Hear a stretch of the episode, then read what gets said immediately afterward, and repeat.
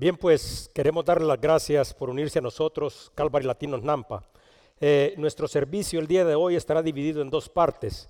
Durante los primeros minutos continuaremos nuestro estudio en el libro de Hechos, capítulo 4, versículos 13 en adelante, y luego hablaremos acerca del Día de las Madres que se celebra hoy aquí en los Estados Unidos. Para dar inicio, haremos una recapitulación de todas las cosas de las que nosotros hemos estado hablando. Dios, como todos nosotros sabemos, conocemos y entendemos, es un Dios de sanidad.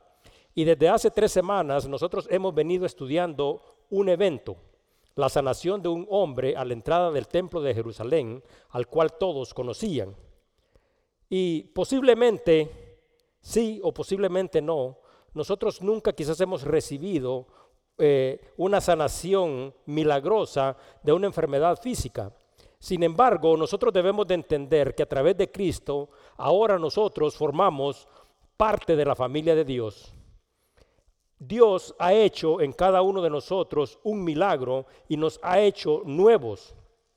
Y aunque este hecho es un hecho espiritual tiene implicaciones tanto en el mundo espiritual como en el mundo físico, ya que a través de haber nacido de nuevo, nosotros ya no somos las mismas personas que éramos antes y por lo tanto con el Espíritu de Dios dentro de cada uno de nosotros, ahora no debemos de pensar y no debemos de actuar de la misma manera que actuábamos o vivíamos antes. Entonces, entender esto es entender que nosotros ya no somos como todo el resto del mundo, sino que nosotros a través de Cristo hemos sido hechos hijos de Dios. Y ahora, a través del Espíritu Santo, de la misma manera, nosotros debemos de entender cuál es nuestra nueva identidad y cuál debería de ser nuestro compromiso, nuestra actitud ante Dios y ante los hombres. Este hecho en el cual Cristo, a través de sus apóstoles, había sanado un hombre cojo, había producido un revuelo, la autoridad suprema del pueblo se había involucrado, habían puesto a Pedro y a Juan en la cárcel, ya los habían interrogado y ahora están a punto de deliberar y están a punto de tomar una decisión acerca de lo que se debe de hacer con ellos. Pedro y Juan y el hombre que había sido sanado están en medio del concilio y también ahí hay reunida una gran multitud. Ante la decisión del concilio, Pedro y Juan responden que sin importar su posición o lo que ellos determinen, y aunque reconocen que ellos tienen el poder para dictar sentencias sobre ellos, sin importar las consecuencias, seguirán enseñando acerca de lo que han visto, de lo que han oído, y seguirán enseñando en el nombre de Jesucristo, porque ellos, antes de obedecer a los hombres, deben de obedecer a Dios. Dicen Hechos 4, 13 al 22. Entonces viendo el denuedo de Pedro y Juan, y sabiendo que eran hombres sin letras y del vulgo, se maravillaban y le reconocían que habían estado con Jesús. Y viendo al hombre que había sido sanado, que estaba en pie con ellos, no podían decir nada en contra. Entonces les ordenaron que salieran del concilio y conferenciaban entre sí, diciendo, ¿qué haremos con estos hombres? Porque de cierto señal manifiesta ha sido hecha por ellos, notoria a todos los que moran en Jerusalén, y no lo podemos negar. Sin embargo, para que no se divulgue más entre el pueblo, amenacémoslos para que no hablen de aquí en adelante a hombre alguno en ese nombre. Y llamándolos, les intimaron que en ninguna manera hablasen ni enseñasen en el nombre de Jesús. Mas Pedro y Juan respondieron diciéndoles, juzgad si es justo delante de Dios obedecer a vosotros antes que a Dios, porque no podemos dejar de decir lo que hemos visto y oído. Ellos entonces le amenazaron y le soltaron, no hallando ningún modo de castigarles por causa del pueblo, porque todos glorificaban a Dios por lo que ellos habían hecho, ya que el hombre en quien se había hecho este milagro de sanidad tenía más de 40 años. Vamos a orar. Señor, una vez más venimos ante tu presencia en el nombre de Cristo para darte las gracias por tu palabra y para darte las gracias, Señor, por este día extraordinario, Señor. Porque nos has dado este don de la vida, Señor. Y porque una vez más, Señor, nos permites unirnos en un mismo espíritu, Señor, y ser instruidos a través del poder de tu palabra, esta palabra que tiene el poder de transformar y de cambiar vidas. También, Señor, te queremos dar las gracias, Señor, por todas las madres y por todas las familias que están aquí representadas. Tú has puesto, Señor, una ardua tarea sobre estas mujeres, Señor. Estas mujeres que no podrían llevar a cabo estas cosas, Señor, tan extraordinarias que han llevado a cabo a lo largo de su vida, Señor, sin tu guía, sin tu fortaleza, Señor. Te quiero pedir que las bendigas y te queremos dar las gracias por cada una de ellas. Te pedimos, Santo Espíritu, que te muevas en este lugar y de la misma manera, Señor, ponemos a tus pies, Señor, todas nuestras necesidades, nuestras aflicciones, nuestras batallas, nuestra falta de entendimiento, Señor, porque nosotros queremos, Señor, ser renovados a través del poder de tu Espíritu, Señor, y que nuestra vida realmente pueda ser un testimonio de tu poder, de tu amor y de tu gloria. Todo te lo pedimos en el nombre glorioso de Cristo Jesús. Amén. Bien, pues el versículo 13 dice, entonces, viendo el denuedo de Pedro y de Juan, Juan está frente al concilio, entonces los miembros del concilio, viendo el denuedo de Pedro y de Juan y sabiendo que eran hombres sin letras y del vulgo, se maravillaban y les reconocían que habían estado con Jesús. Y como hemos explicado en ocasiones anteriores, denuedo es valentía y es determinación. Entonces miramos aquí a Pedro y a Juan que se han dirigido al consejo con valentía, con celo, con claridad, con libertad y con autoridad. Ellos habían contestado todas las preguntas que los miembros del concilio les habían hecho y los miembros del concilio estaban impresionados por eso. Y dice de que estos miembros del concilio conocían que Pedro y Juan eran personas del pueblo, quizás por la forma en que ellos estaban vestidos, quizás por el tipo de acciones eh, y las personas con los que ellos se relacionaban, pero principalmente reconocen una característica que de la misma manera debería de ser una característica que todos deberían de reconocer en cada uno de nosotros. Dice que los miembros de ese consejo reconocían que ellos habían estado con Jesús ninguno de nosotros, después de haber estado con Jesús, puede ser el mismo. Nuestra identidad, nuestra manera de hablar, nuestro carácter debe de cambiar y debe de ser evidente. Y no es lo que nosotros hacemos, sino que es lo que el Espíritu de Dios ha hecho dentro de cada uno de nosotros. Por lo tanto, nosotros deberíamos de ser una evidencia de la obra que Dios ha hecho en cada uno de nosotros. En los años de 1800 existió una persona cuyo nombre era Robert Morrison. Y este fue uno de los primeros misioneros que fue enviado a China y llevó su obra misionera a cabo en el nombre de Jesús entre los años de 1807 y 1834. Y dentro de las cosas que él hizo tradujo la Biblia entera a la lengua china, o sea, al cantonés. Y una vez alguien le pregunta, Robert, ¿espera realmente producir algún cambio que contribuya a la destrucción de la idolatría y que produzca arrepentimiento en el gran imperio chino. Él había llegado y se había presentado ante una comunidad de personas donde había demasiada idolatría, donde nadie conocía ni creía en Dios y esta persona por eso lo enfrenta y le pregunta, ¿tú crees de que tú realmente producirás algún cambio? Y Robert le contesta, no, no señor, no espero pero yo espero que Dios lo haga. Entonces dice la historia que después de 25 años en su obra misionera, dice que él bautizó a los primeros 10 chinos que creyeron y que entregaron su vida a Cristo y que después de 27 años de servicio estableció las bases para una mejor educación, ayuda médica y abrió el camino para los nuevos misioneros que impactaron la cultura y la historia china. Y contamos una historia como esta porque esta historia también debe de reflejar la misma actitud de cada uno de nosotros. Y la pregunta que deberíamos de hacernos cada uno de nosotros es que si nuestra determinación, si nuestro amor por los que no conocen a Dios, si tu valentía, tu celo, tu servicio, la forma en que hablas y tu actitud demuestran que has estado con Cristo. El versículo 14 y 16 al 16 dice, y viendo al hombre que había sido sanado, que estaba en pie con ellos, no podían decir nada en contra. Entonces les ordenaron que saliesen del concilio y conferenciaban entre sí, diciendo, ¿qué haremos con estos hombres? porque de cierto señal manifiesta ha sido hecha por ellos, notoria a todos los que moran en Jerusalén, y no lo podemos negar.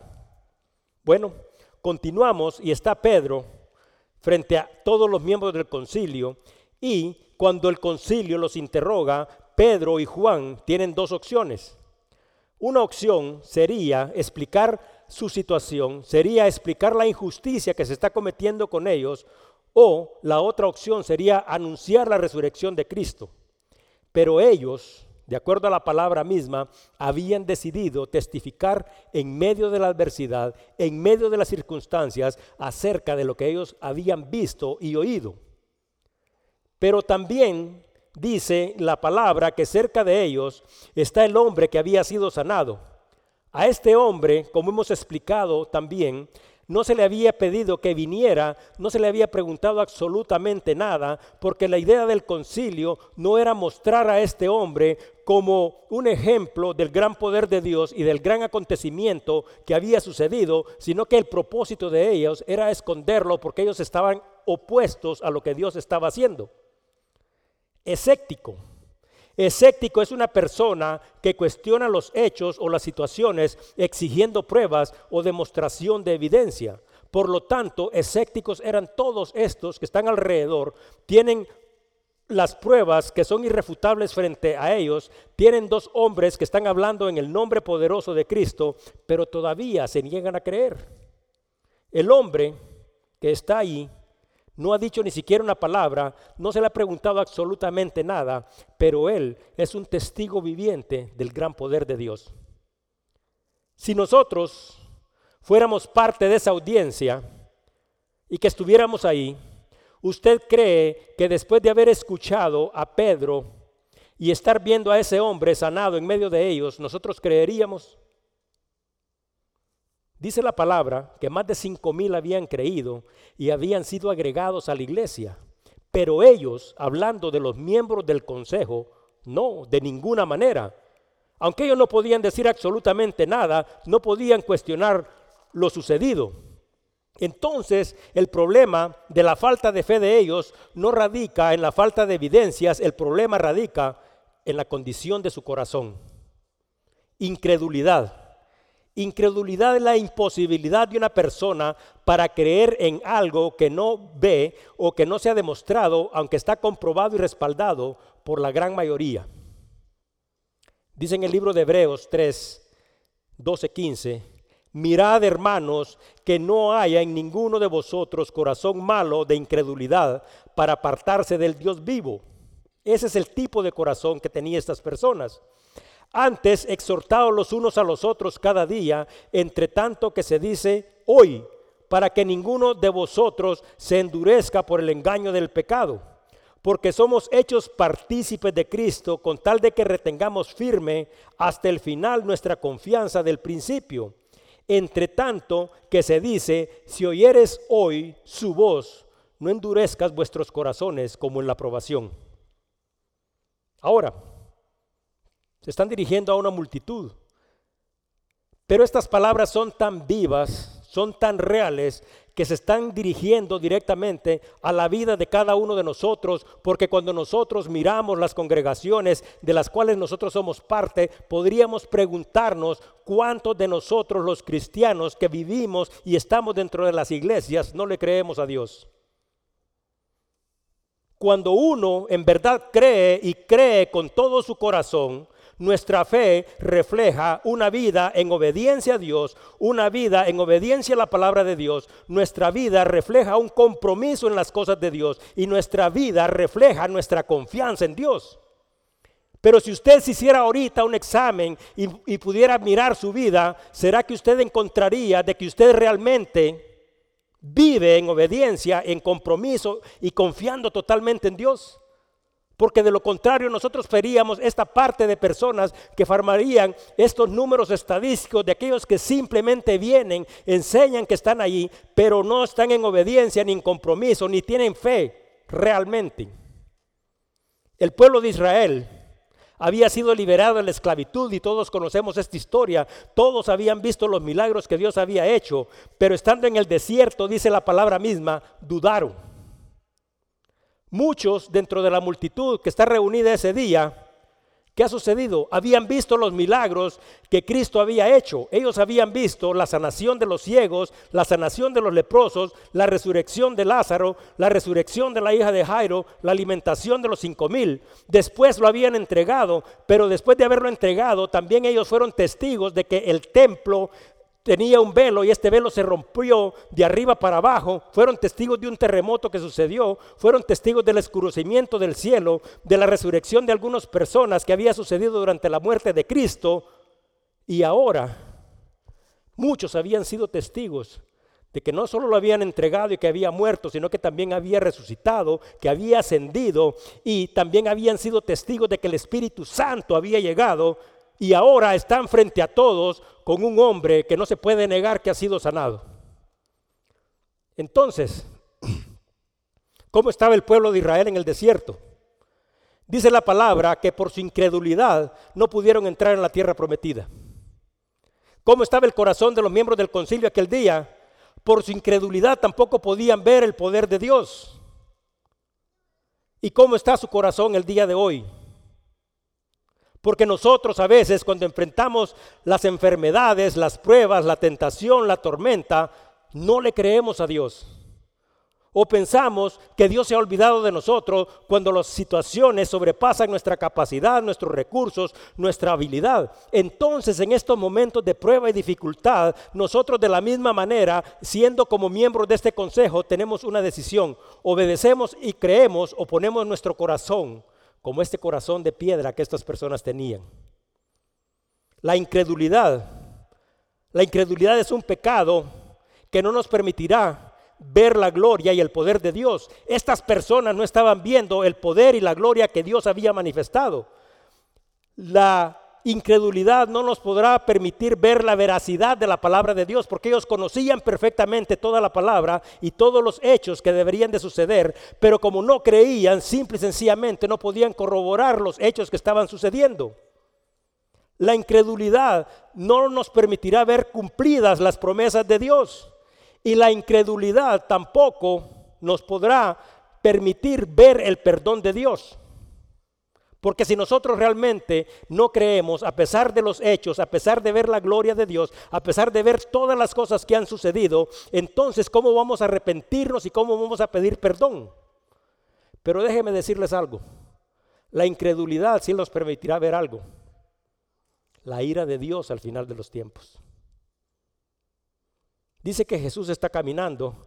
Llega un grupo y le dice, Jesús, tu amigo Lázaro está enfermo. Entonces dice en Juan 11, 4, 6, oyendo Jesús dijo, esta enfermedad no es para muerte, sino para la gloria de Dios, para que el Hijo de Dios sea glorificado por ella. Y dice, y amaba Jesús a Marta, a su hermana y a Lázaro. Cuando yo, pues que estaba enfermo, se quedó dos días más en el lugar donde estaba. Jesús se quedó dos días más. ¿Y sabe qué significa esto? Que Dios no se ha olvidado y Dios tiene la soberanía y todas las cosas se van a llevar a cabo dentro del tiempo de Dios. Ahora, si hacemos referencia al pueblo que está en el desierto, dice de que en el libro de números, dice que Caleb ya se había presentado al pueblo y les había explicado acerca de que ellos tenían la habilidad y la capacidad de poder derrotar a sus enemigos y de tomar la tierra, pero ahora también en el libro de Hechos, de, de, Números, en el capítulo 14, José se presenta al pueblo y nuevamente les explica que no será a través de su poder que ellos conquistarán la tierra prometida, sino que será a través del favor de Dios. Dice Números 14, 9 al 12. Por tanto, no seáis rebeldes contra Jehová, ni temáis al pueblo de esta tierra, porque nosotros no los comeremos como pan. Su amparo se ha apartado de ellos y con nosotros está Jehová, no los temáis. Entonces dice, toda la multitud habló de apedrearlos. Pero la gloria de Jehová se mostró en el tabernáculo de reunión a todos los hijos de Israel. Y Jehová dijo a Moisés, ¿hasta cuándo me ha de irritar este pueblo? ¿Hasta cuándo no me creerán con todas las señales que he hecho en medio de ellos? Y dice, yo los heriré y de, y, de mortandad y los destruiré y a ti te pondré sobre gente más grande y más fuerte que ellos. El pueblo está enojado Y Dios declara sentencia contra ellos porque Dios dice la palabra misma que no permitió que ninguna persona, a excepción de Caleb y Josué, que tuvieran más de 20 años, entraran a la tierra prometida. ¿Y por qué? Porque ellos tenían que pagar el precio. ¿Y el precio de qué? El precio de su incredulidad. Juan 11, 40, 42 dice, y Jesús le dijo, hablándole a Marta, ¿no te he dicho que si creyeras verás la gloria de Dios? ¿Qué significa esto? Que también ellos dudaban. Entonces dice que quitaron la piedra de donde había sido puesta Lázaro y Jesús alzando los ojos a lo alto dijo, Padre, gracias te doy por haberme oído. Yo sabía que siempre me oyes, pero lo dije por causa de la multitud que está alrededor, para que crean que tú me has enviado. ¿Qué es lo que sucede? Una multitud reunida, también de la misma manera, con un corazón duro, que puede ser la misma condición de nosotros que no cree. Entonces Jesús viene y le dice a Marta, le dice, no te he dicho que si creyeras verás la gloria de Dios. Y Jesús de la misma manera ora por esta multitud que está cerca con un propósito, con el propósito de que ellos también crean. Aquí está el concilio, aquí está el pueblo reunido y muchos de ellos tienen una decisión que tomar. Y nosotros, como estos son parte de los sucesos históricos, sabemos y miraremos en los siguientes versículos cuál fue la decisión que ellos tomaron. Mas, sin embargo, hoy estamos aquí nosotros y también nosotros debemos de tomar una decisión. ¿Será que usted le va a creer a Dios?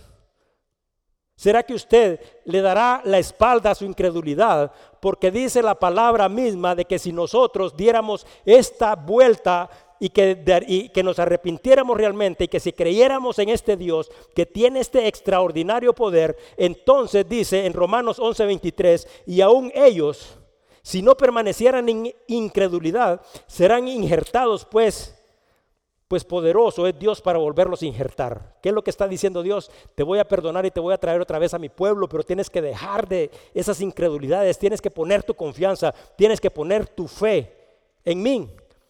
Y dice en el libro de Juan 3:18, el que cree en él no es condenado, pero el que no cree ya ha sido condenado porque no ha creído en el nombre del unigénito Hijo de Dios. Usted sabe cuál fue lo que estaba obstruyendo para que Jesús levantara a Lázaro. Una piedra. Ahora, esta es una invitación. La incredulidad es un obstáculo que está en medio de nosotros y de Dios. Entonces es necesario que cada uno de nosotros también pueda remover esa piedra para que nosotros podamos realmente creer. Y si nosotros habláramos y pensáramos que se estamos haciendo referencia a otras personas, lamentablemente, déjeme decirle que no es cierto porque la palabra habla de la actitud y el corazón y la posición de cada uno de nosotros. Nosotros decimos que le creemos a Dios, pero si realmente nosotros le creéramos a Dios, nuestra actitud, nuestra forma de hablar, nuestra forma de vida y todo lo que hacemos sería totalmente diferente. Ahora, en el versículo 17 al 20, se habla de la obediencia a la ley suprema de Dios. Dice en el 17, sin embargo, para que no se divulgue más entre el pueblo, amenacémoslos para que no hablen de aquí en adelante a hombre alguno en este nombre, y llamándolos les intimaron que en ninguna manera hablasen ni enseñasen en el nombre de Jesús. Mas Pedro y Juan respondieron diciéndoles, juzgad, si esto es justo delante de Dios, obedecer a vosotros antes que a Dios, porque no podemos dejar de decir lo que hemos visto y lo que hemos oído. El concilio. El concilio era la autoridad suprema del pueblo. Y este concilio tenía autoridad sobre dos puntos de vista. Y estos dos puntos de vista son, ellos vivían bajo el imperio, el imperio de Roma, y el imperio de Roma los reconocía como los líderes del pueblo. Entonces, eso se llama autoridad secular, porque cada vez que había un problema, los romanos venían y hablaban con el concilio para que juzgaran a, a las personas judías a través de sus leyes. Pero además de todo esto, ellos tenían una autoridad espiritual. Y usted sabe por qué tenían una autoridad espiritual. Porque este consejo estaba conformado por el sumo sacerdote, por los saduceos, los fariseos, los escribas y los ancianos, miembros del sacerdocio levita. Así que también tenían una autoridad espiritual porque Dios los había puesto. Dice en el libro de Romanos 13.1, sométase toda persona a las autoridades superiores, porque no hay autoridad sino de parte de Dios, y las que hay por Dios han sido establecidas. Entonces, el consejo ya les dijo que se fueran, ellos ya han tomado una decisión, los traen de regreso y le ordenan a Pedro y a Juan que por la autoridad que ellos representan, la secular respaldada por el imperio romano y la espiritual, de acuerdo a lo que ellos piensan, respaldada por Dios, no deben de hablar más en el nombre de Cristo. Pero aquí hay un conflicto. Y el conflicto es que cuando la fe y el gobierno se oponen, están opuestos. Entonces, ¿qué dijo Pedro y qué dijo Juan? Dice, mas Pedro y Juan le responden, ustedes pueden decidir lo que ustedes quieran, ustedes pueden juzgar lo que ustedes quieran, pero nosotros no vamos a obedecer a los hombres antes que obedecer a Dios. En esta escritura se refleja la autoridad suprema de Dios. Nosotros de la misma manera debemos de obedecer a las autoridades porque cada uno de nosotros debe de demostrar un carácter cívico, debemos de pagar nuestros impuestos, debemos de observar las leyes de convivencia pacífica, pero cuando una ley entra en conflicto con la palabra de Dios o con el mandamiento de Dios, es obvio, ellos rechazaron esa orden. Ahora, ellos dijeron, nosotros no podemos dejar de hablar de lo que hemos visto y lo que hemos oído, pero ahora ustedes pueden hacer lo que ustedes quieran. Ustedes pueden hacer lo que les parezca justo. ¿Y a usted qué es lo que le parece justo? Este ejemplo que está aquí ilustrado es un ejemplo de los muchos ejemplos que hay en las escrituras donde los verdaderos hijos de Dios desobedecen una orden que se opone a la palabra de Dios. Y usted sabe por qué le digo que hay múltiples. Bueno, al decir que hay múltiples es porque hay muchos ejemplos, porque en las escrituras nosotros podemos encontrar verdaderos hijos de Dios en total obediencia a Dios que no se someten a las órdenes de los gobiernos que se están oponiendo a la palabra de Dios. Y uno de estos ejemplos es Daniel. Dice que Daniel fue llevado en el cautiverio y allá se le ordenó que debería de comer de la comida y el vino que el rey les daba. Entonces Daniel dice, esto no porque esto ofende a Dios. Entonces Daniel se opuso con el propósito de no contaminarse. También la palabra dice que Sadrach, Mesach y Abednego se opusieron al decreto del rey, prefiriendo enfrentar el horno de fuego ardiendo, sabiendo que esto se oponía a la ley de Dios, porque la ley de Dios, la cual ellos perfectamente conocían, decía, no tendrás otros dioses ajenos delante de mí, ni te inclinarás ante ellos. Entonces ellos estaban enfrentando las consecuencias de las decisiones, pero ellos prefirieron obedecer a Dios. Los consejeros del rey posteriormente pronunciaron un edicto con el propósito de echar a Daniel al foso de los leones. Ninguno, dice la palabra, podía orar a otro Dios que no fuera el Dios de Nabucodonosor durante 30 días. Pero dice la palabra que Daniel, al saber que el edicto estaba firmado y sellado por el rey, dice que entró en su casa y no se escondió de ninguno, sino que abrió las ventanas y dice que oraba tres días con dirección a Jerusalén, o sea, con dirección al Dios de Israel, donde todos lo podían ver. Ahora, entonces, ¿usted qué hace en su sujeción y en su obediencia? Y vamos a hablar claro de esto, porque hay mucha confusión a veces en, en esto. Usted, como mujer, se somete a su esposo si lo que él dice está en confrontación con la ley suprema de Dios. Ahora, usted se somete al gobierno si lo que el gobierno está determinando está en confrontación con la ley suprema de Dios. Todos debemos de obedecer y ser buenos ciudadanos, pero en última instancia nosotros no estamos sujetos a la ley de los hombres, sino que nosotros estamos sujetos y debemos vivir de acuerdo a la ley suprema de Dios y en obediencia a ella.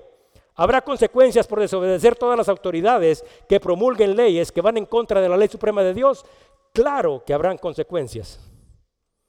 Pero nosotros, así como la actitud que tomó Pedro y la actitud que tomó Juan, no debemos de temer las consecuencias de desobedecer a los hombres, sino que nosotros debemos de temer las consecuencias de desobedecer a Dios, porque estas consecuencias implican eternidad. Esto es para siempre. Pedro y Juan saben que por orden del consejo, Jesús fue crucificado. Todos nosotros sabemos de que esto era parte del plan de Dios, pero ellos saben que estando enfrente a este consejo, que es la máxima autoridad de todos, también saben ellos de que este consejo puede dictar una sentencia contra ellos, pero ellos ni siquiera están preocupados porque a ellos no les importa lo que ellos puedan hacer ni puedan decir, sino que ellos saben que deben de obedecer a Dios sin importar las consecuencias. No importa quién promulgue una ley, si las leyes seculares se contradicen contra la ley suprema de Dios, nosotros tenemos que obedecer a Dios. Si las leyes que se promulgan están en contra de la voluntad de Dios, entonces nosotros debemos de obedecer a Dios. Pero aquí viene una pregunta más. Pero usted qué ha decidido en su corazón? Dice el versículo 21 y 22. Entonces les amenazaron y les soltaron, no hallando ningún modo de castigarles por causa del pueblo, porque todos glorificaban a Dios por lo que se había hecho, ya que el hombre en quien se había hecho este milagro de sanidad tenía más de 40 años. El hombre está ahí presente. Entonces dice que los miembros del consejo tomaron la decisión de amenazarlos, los habían llevado ahí para intimidarlos, los habían llevado ahí para que cambiaran de opinión, los habían llevado ahí para que renunciaran a su fe. Entonces, pero al ver la determinación, la valentía y que estaban llenos de un espíritu y que se notaba de que la presencia de Cristo estaba en ellos, simple y sencillamente dijimos, ¿qué podemos hacer? No se puede hacer nada contra estos. Entonces lo único que podemos hacer una vez más es amenazarlos y dejarlos que se vayan. Entonces eso es lo que hacen, los amenazan y los sueltan. Entonces, de acuerdo a la palabra, los miembros del consejo, que eran los encargados de estudiar, de promover las leyes que habían sido dadas a Moisés, no habían encontrado ninguna ley para encontrar los culpables. Y vienen y lo sueltan. Y además de todo esto, el hombre que había salido sanado estaba entre ellos. Entonces cuando regresamos un poco a la parte del libro de Hechos de la que nosotros ya hemos estudiado, nosotros nos damos cuenta de que la palabra misma dice, y me serán testigos en Jerusalén. Ellos recibieron la libertad y todos estos hechos serían la base para lo que sucedería después, un movimiento cristiano liderado por los apóstoles.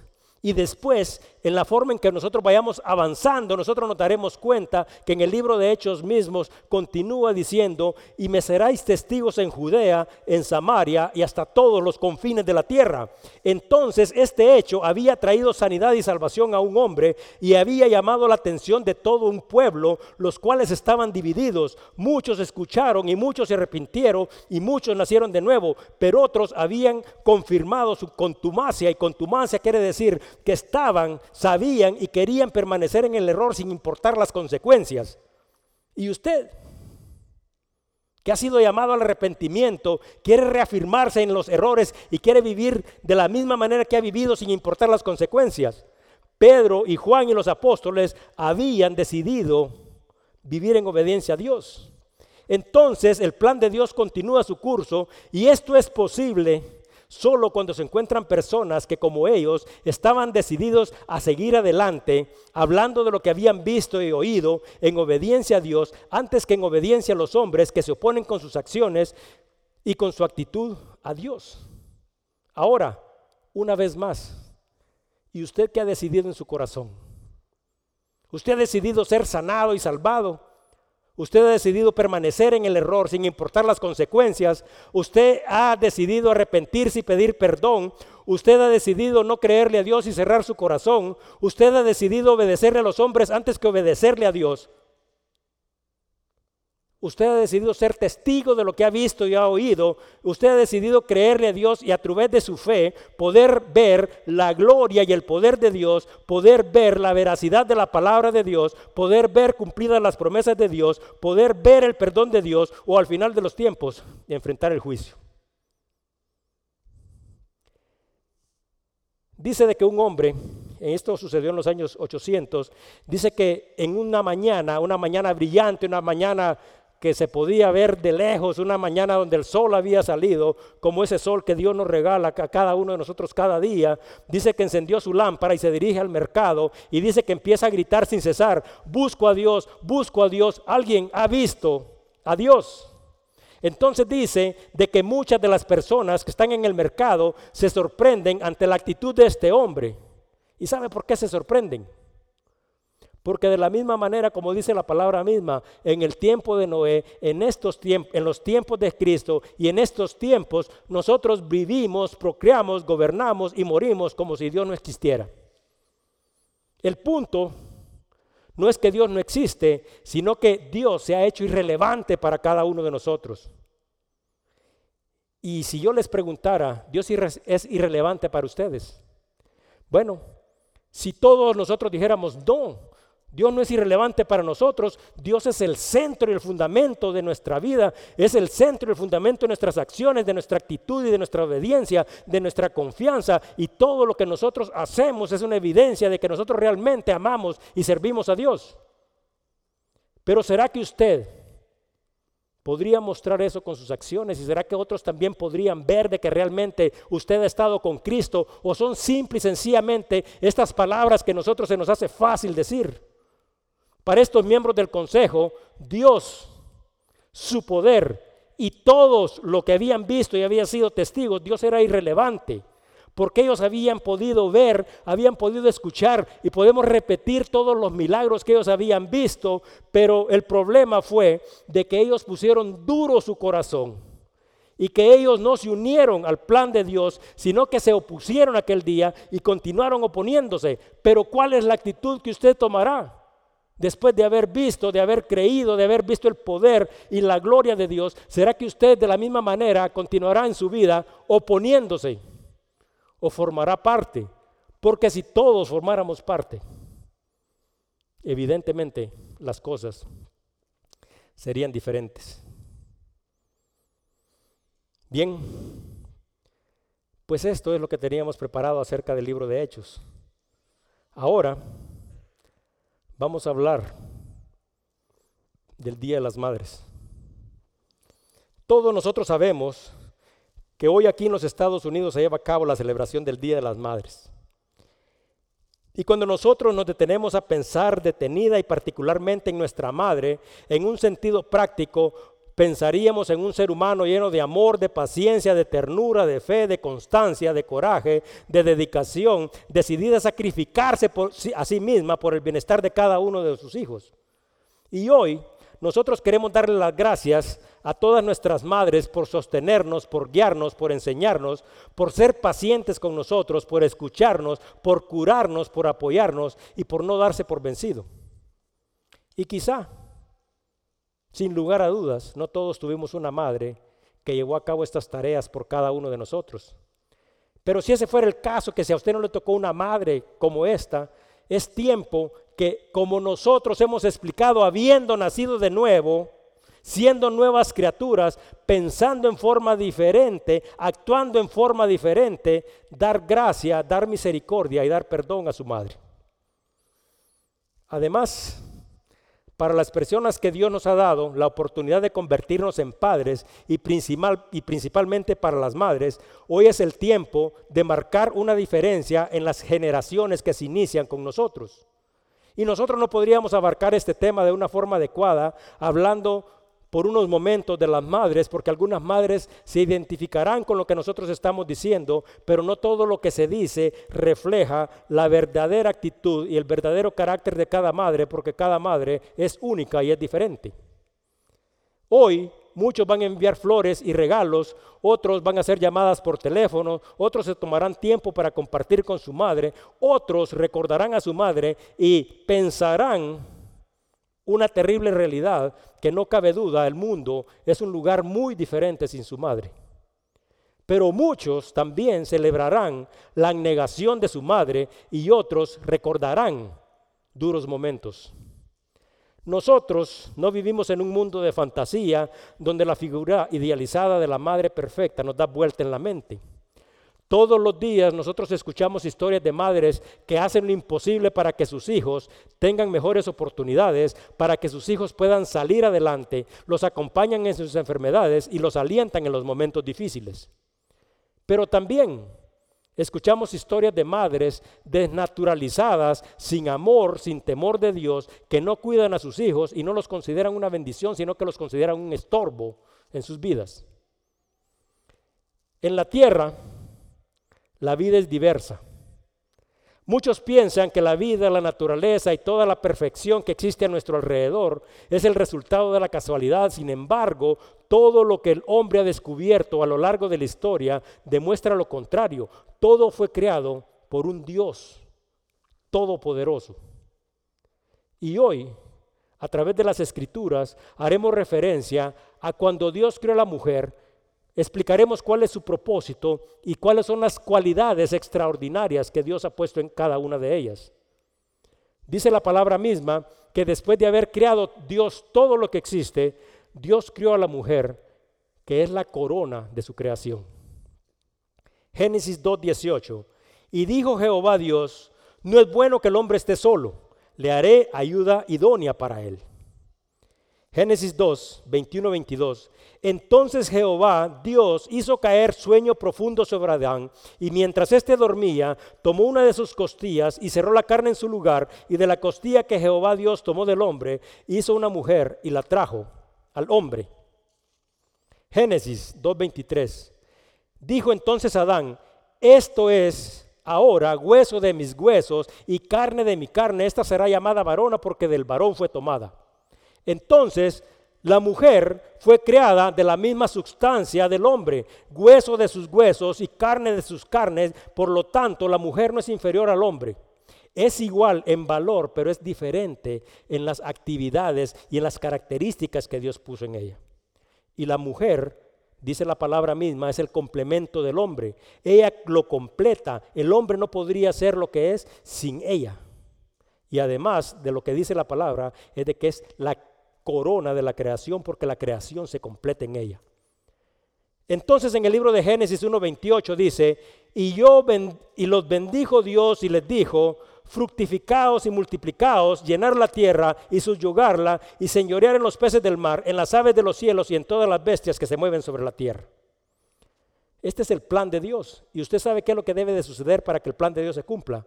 Para que el plan de Dios se cumpliera, el hombre y la mujer deberían de procrear, deberían de tener hijos, deberían de formar una familia. Y por eso es que Dios establece el vínculo de matrimonio y también Dios establece las familias. Por lo tanto, cuando miramos en esta perspectiva el plan de Dios, nosotros podemos determinar fácilmente que el hombre y que la mujer, aunque son iguales pero diferentes, ambos, o sea los dos, son parte esencial y necesaria dentro del plan de Dios.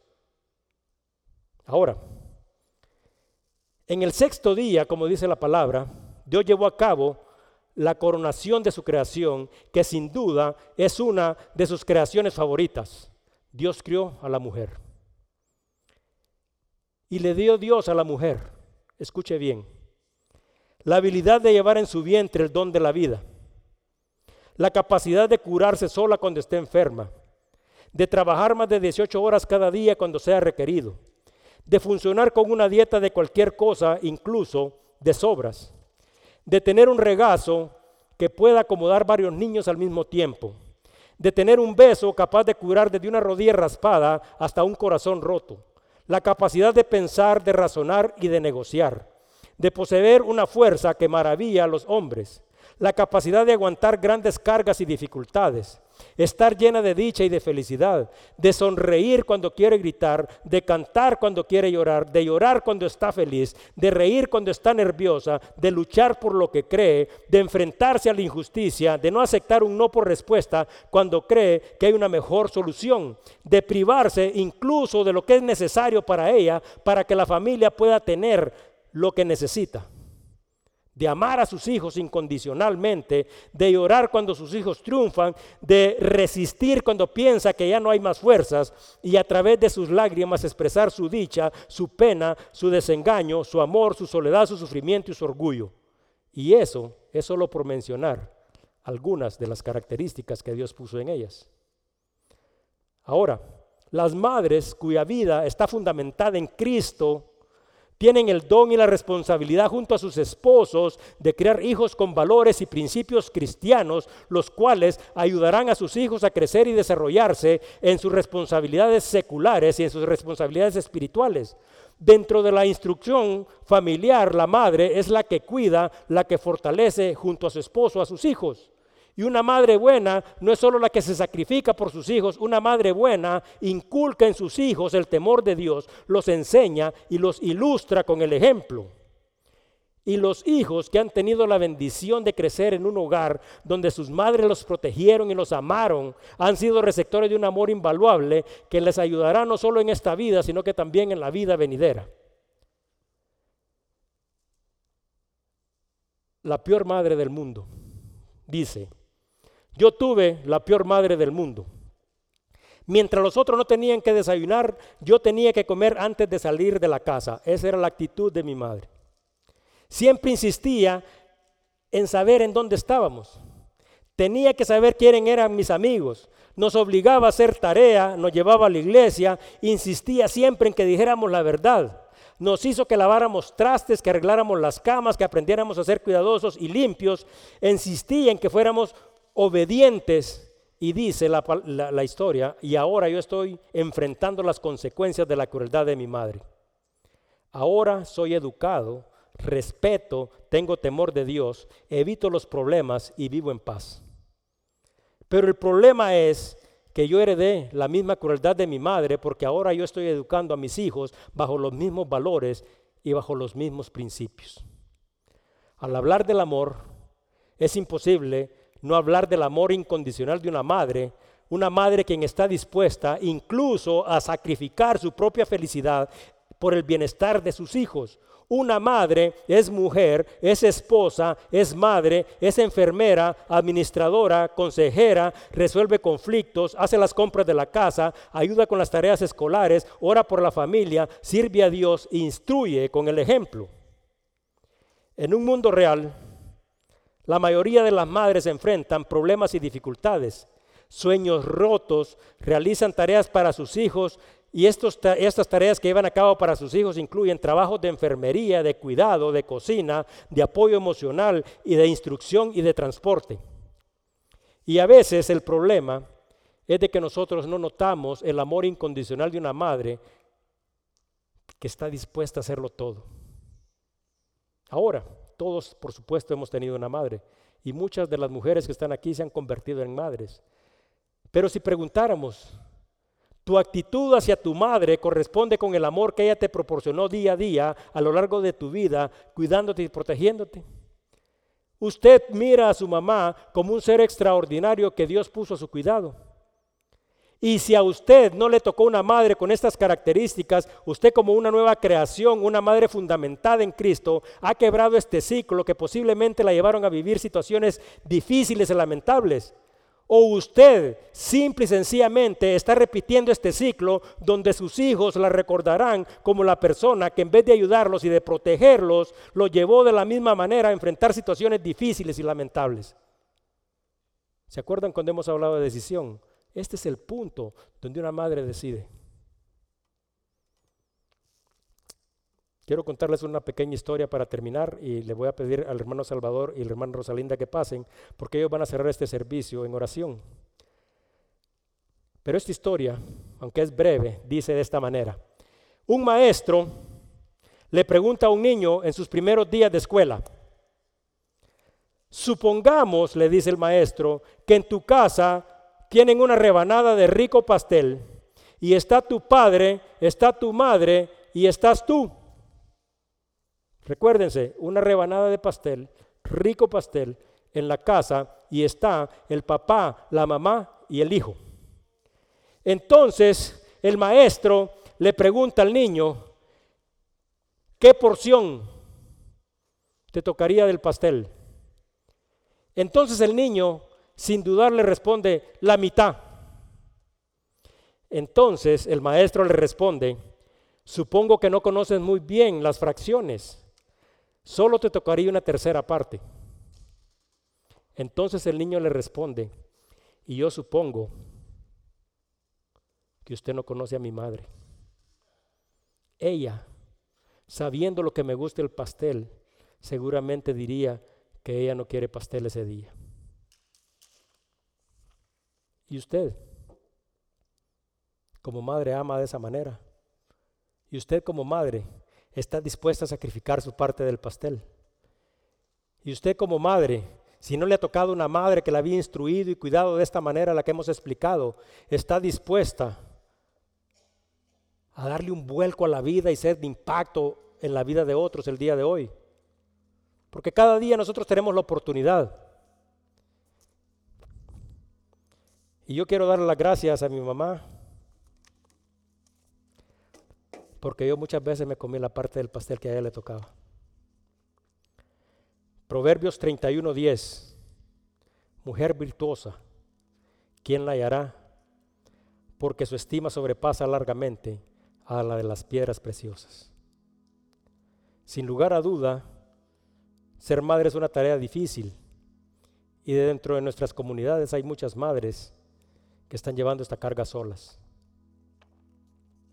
Ese es un llamado no solo para las madres, sino que también es un llamado para nosotros, los verdaderos hijos de Dios, a que hagamos la parte que nos corresponde, a vivir de acuerdo al plan y al propósito de Dios. Y se acuerdan todo lo que explicamos acerca del libro de Hechos, a vivir en obediencia a Dios y que nuestras actitudes, nuestra forma de vida, la forma en que hablamos y todo lo que hacemos tengan un propósito, glorificar a Dios. Que Dios los bendiga. Felicidades a todas las madres hoy en su día el pastor habló completito.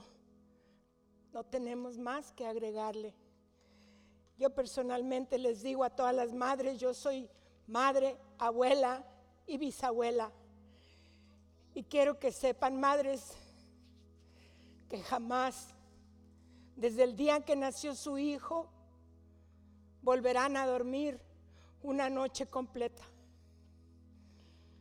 Porque el Señor así lo estableció y dijo que sufriríamos al parir nuestros hijos. Y no solo al parirlos, sino durante el crecimiento.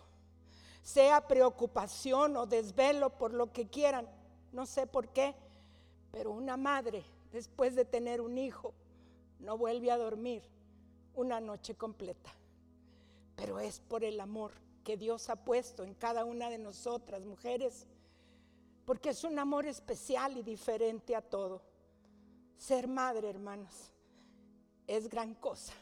Yo felicito este día a cada una de ustedes, hermanas, porque al igual que yo, hemos sentido ese amor de tener un hijo en nuestros vasos.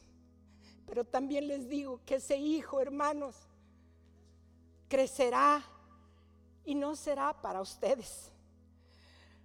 Ese amor con el que criaste a tu hijo, con lo que le enseñaste, será para otra o será para otro.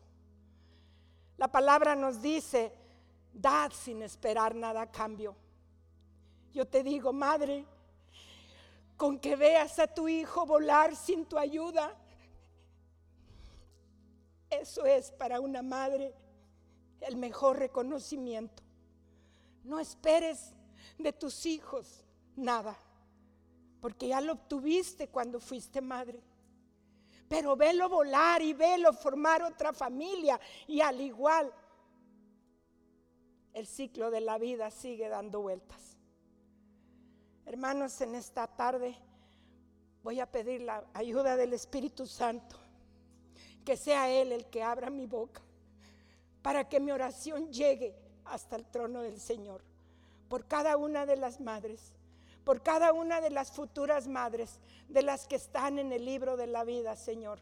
Padre bendito en esta hora, Señor. En el nombre de Jesús yo te pido, Padre, por cada una de nuestras madres, por cada una de las madres futuras, por cada una de nosotras las mujeres, que como madre, el Hijo que nos diste, Señor, nos ha dado la mayor alegría, Padre, pero también la mayor tristeza. Padre bendito, ser madre, soportarlo todo, Señor. Así como tú, Padre Santo, nos diste, nos compartiste ese cachito de amor para nuestros hijos, tú lo has tenido para todo el mundo, porque por todos moriste, por todos, Señor. Gracias yo te doy, Padre bendito, porque en este día entendemos más el sacrificio santo y puro que tú hiciste por nosotros. Gracias, Señor, yo te doy en el nombre de Jesús por ese gran amor que has puesto en cada uno de todos nosotros. Señor bendito, yo te pido por cada una de las madres ancianas o aunque no sean ancianas que están en los hospitales, Señor, tócalas, Padre. Levántalas. Hazles sentir que tú estás con ellas, Señor. Que tú tienes un propósito en cada una de ellas. Que no están solas, Señor. Que tú estás con cada una de ellas. Las madres, Señor, que hemos sentido la ausencia de nuestros hijos también, Señor, te pedimos por nuestros hijos, para que sientan, Padre bendito, que tú estás con ellos. Y si tú estás con ellos, Padre Santo, no le echen de menos que no está su madre con ellos, Padre. Gracias yo te doy, Santo bendito, por todas las futuras madres, Padre Santo, para que pongas en ellas ese amor, ese amor incondicional, Padre Santo, que aunque sea su hijo, como sea, como haya nacido, no hay madre, Señor, que lo rechace. De niña yo aprendí que no hay hijo feo para una madre, que el cuervo ama a sus hijos aunque sean prietitos. Así igual característica en todos los animales, para ellas no hay hijo malo, no hay hijo feo, no hay hijo prieto, ni peludo, ni nada. Igual para nosotros, Padre. Recibimos con amor a aquel hijo, venga como venga, Señor. Solo te pido, Padre bendito, que tu palabra esté cada día con cada madre, para que desde niños instruyan a sus hijos en, la, en tu palabra, para que de grande ellos no se aparten de ella es todo lo que te pido, Señor. Que añadas salud y bendición a cada una de las madres. Que las llenes de fortaleza, de paciencia, de todo lo que necesitamos, Señor. Te pido salud y bendición también por todas esas madres que aún no han venido a tus pies, Señor. Que aún no se han arrepentido, Señor. Y que aún no están apuntados sus nombres en el libro de la vida, Señor. Manda tus ángeles poderosos para que les lleven tu palabra, Señor, para que procedan al arrepentimiento, Señor. Gracias, Padre bendito, por cada una de mis hermanas, madres aquí presentes. Síguelas sosteniendo, Señor. Síguelas levantando cada mañana, cada, cada mediodía, cada tarde para orar por sus hijos. Gracias yo te doy por cada una de ellas en el nombre de Jesús. Amén, amén.